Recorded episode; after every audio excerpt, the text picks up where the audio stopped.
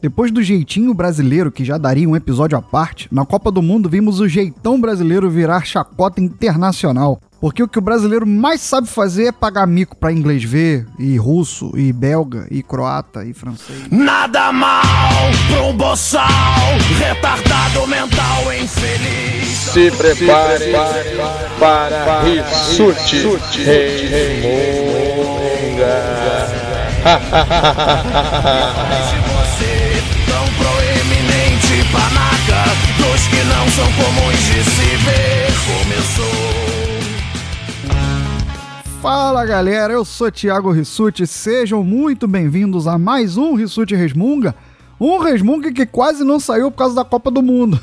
Tava tomando minha atenção demais esse troço. Copa foi boa, não foi? Bélgica e o William à parte, a Copa foi muito boa. E hoje eu gostaria de usar esse plano de fundo, falar um pouco da, da visão do mundo sobre o brasileiro, ou pelo menos o que foi construído ao longo da Copa do Mundo. Uma coisa a gente tem que admitir: ninguém torce como brasileiro. O brasileiro sabe fazer uma boa festa, é criativo, inova, se reinventa na hora de comemorar ou de torcer, seja o esporte que for. Mas já há algum tempo, isso não basta mais para algumas pessoas. Elas querem mais. A alegria do brasileiro está sendo confundida por alguns nossos compatriotas como permissão para fazer merda. Se a gente pegar ditados como dá dinheiro, mas não dá liberdade, ou então quem nunca comeu melado quando come se lambuza, dependendo da ótica da situação, são ditados que se encaixam muito bem. Só deixando aqui registrado, porque sei que tem gente que se incomoda um pouco, eu sou homem e sim, eu vou falar de abusos masculinos. Eu não sou negro, mas sim, eu vou falar de preconceito racial. Então, se você se sente ofendido com essa postura, agradeço muito seu download. Daqui a dois meses tem mais. Caso esteja tudo bem, beleza, não tem problema, posso me posicionar. Como diria Paulinho Siqueira do Coachcast Brasil, Vamos juntos. vamos juntos. Eu não sei imitar o Paulinho. Vamos aqui comentar algumas coisas mais ou menos em ordem cronológica, né? Com o que foi aparecendo no noticiário e tudo mais,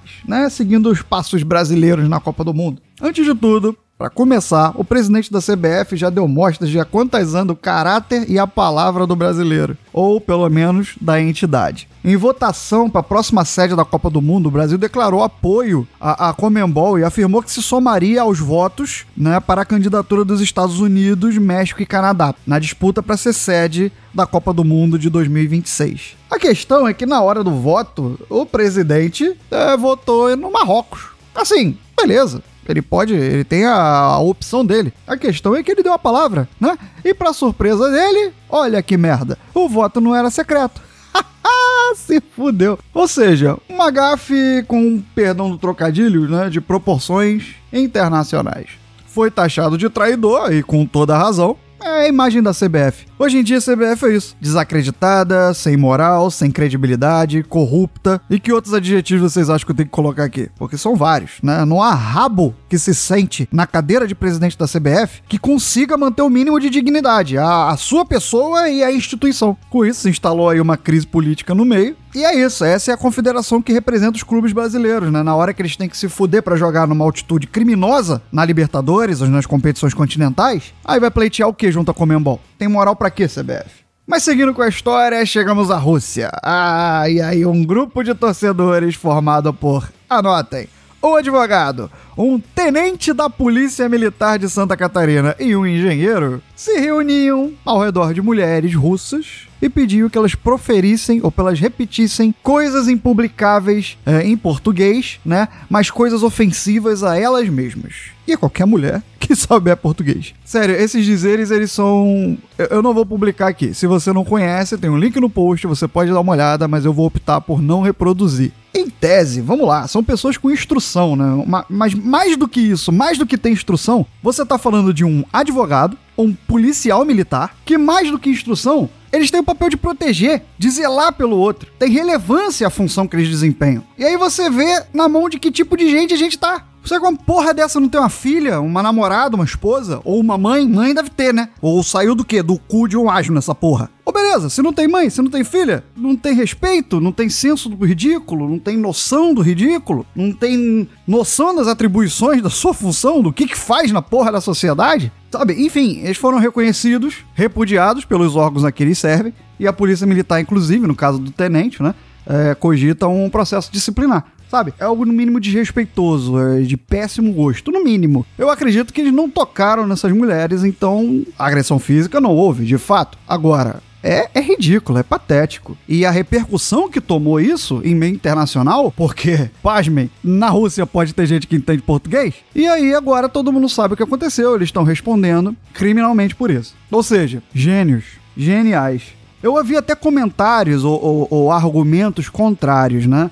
Questionando que será que se fossem, por exemplo, mulheres fazendo a brincadeira com japoneses, dizendo que japonês tem piro pequeno, ia ser da mesma forma? Eu me posiciono da seguinte maneira. Primeiro de tudo, não precisa ser japonês para ter o peru pequeno. Pera, pera, pera aí. Não, corta isso, corta isso.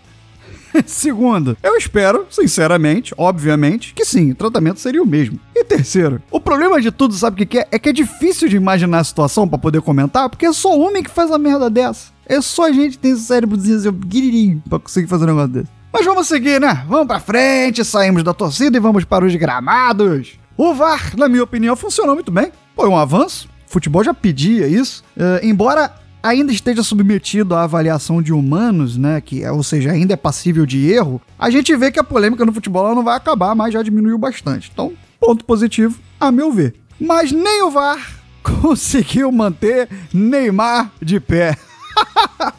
Nem ele conseguiu manter, fazer Neymar ficar de pé. O cara foi recorde de todos os memes. Eu nunca vi algo ser tema de tantos memes assim como eu vi Neymar nessa Copa do Mundo rolando. Enfim, cara, é, é, difícil até de você comentar, né, sobre um, um, um, cara mimado desse jeito. Porra, Neymar. O caso mais grotesco, né? Foi, foi pisado pelo mexicano? Foi. Merecia o cartão amarelo? Merecia. Era pro Neymar parecer que teve a perna partida em 18 pedaços? Não, não, não, Neymar. Deixa de ser mimado, cara. Levanta, porra. É outro que virou chacota no mundo todo. Por outras torcidas, inclusive. Cara, você não vai ser um ídolo nunca assim. Se você olhar Cristiano Ronaldo, Messi, Soares, também são caçados, também são temidos pelas defesas, mas porra, é só você que vira chacota. É só você que perde a cabeça, que reclama, que cai, que simula, que discute. Vira homem, Todinho.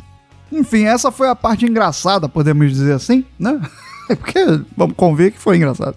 Agora, o ponto triste que mostra exatamente o que somos, quem somos, foi a forma como Fernandinho foi agredido verbal e moralmente após a eliminação do Brasil. Também tem um link no post. Tudo que eu tô comentando aqui tem algum link no post. Então, se você não conhece, dá uma olhada na nojeira que o brasileiro ou parte da população Obviamente não pode generalizar, tá, galera? Eu tô aqui falando, mas eu tô atacando diretamente a quem pensa dessa maneira. Mas o brasileiro, essa parcela, o que traz dentro de si? Primeiro, minha opinião desportiva, a culpa não foi dele.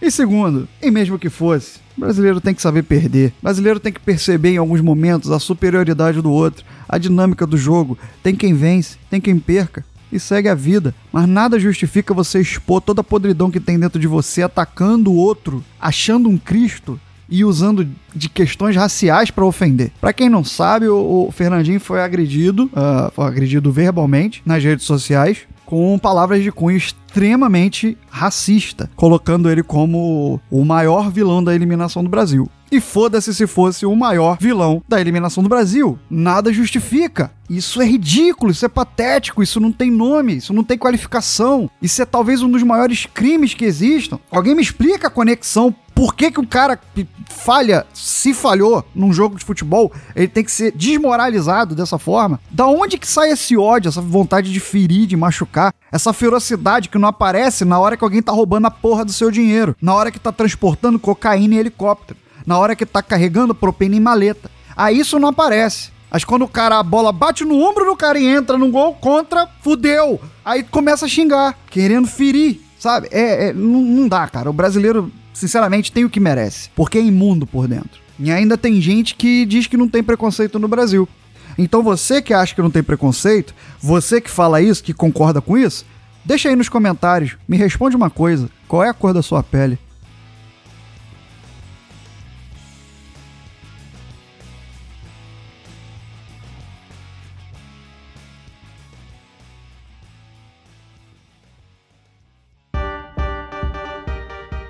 Então, galera, aquele momento do beijo, do abraço. Agradeço muito a quem curte o Rissuti Resmunga. Eu me sinto honrado quando os ouvintes trazem o feedback dizendo que se identificaram. E quem não se identificou também, tá? Eu também sou muito grato.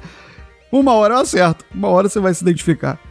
E tô sempre à disposição para quem quiser dar alguma sugestão, beleza, galera? Temas, o que que te irrita? Fala pra mim. O que que te faz resmungar? Deixa aí nos comentários. E falando em comentário, quero deixar aqui um beijo grande por Darley Santos e Thiago Ramos Melo, que deixaram comentários, assim como Leandro Pereira do podcast Ergo. O Leandro, inclusive, mandou uma mensagem muito interessante que eu faço questão de ler aqui na íntegra e responder ou me retratar se for o caso.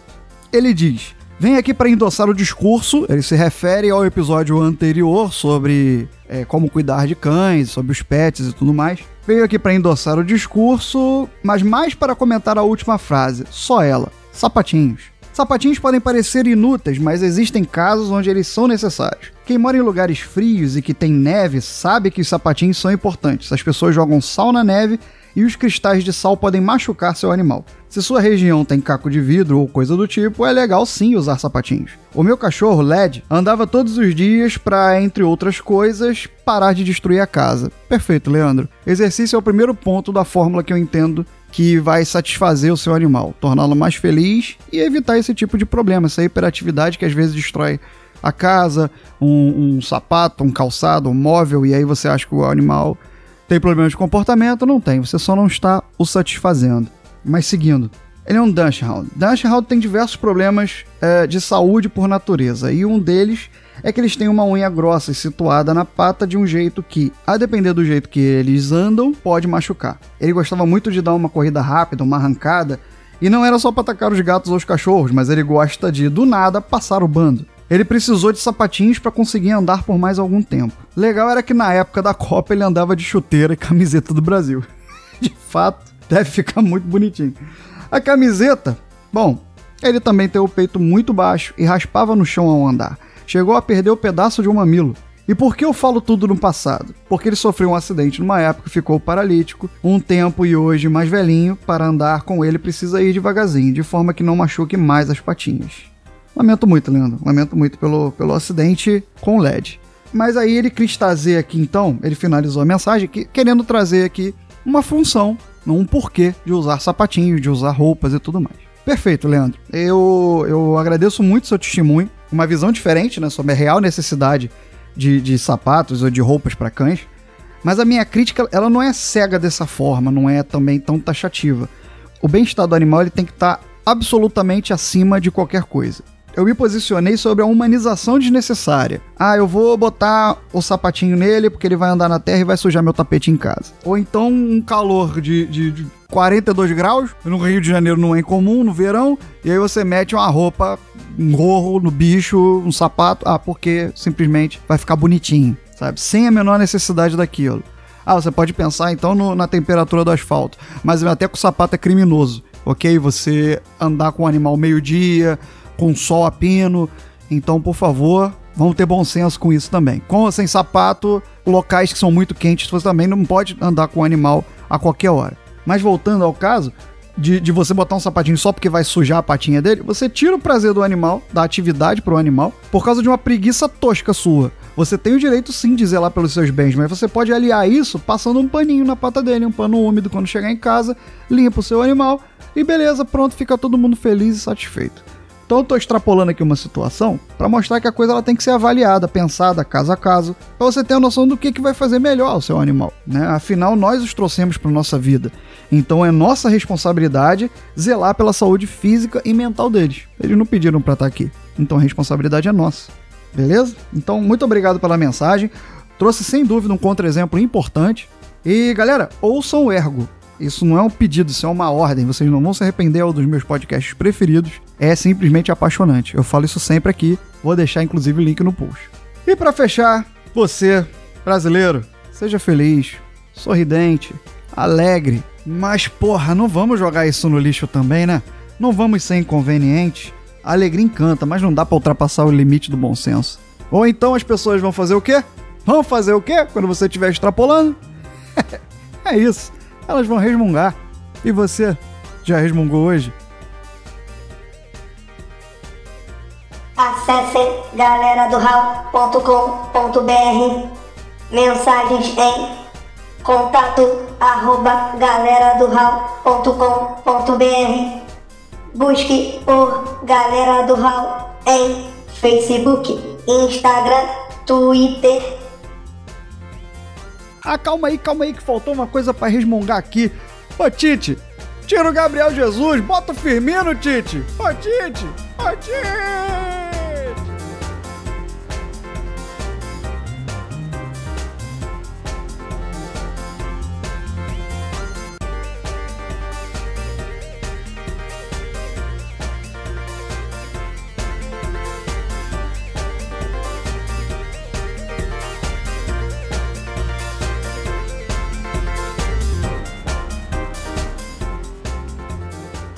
Galera do Hall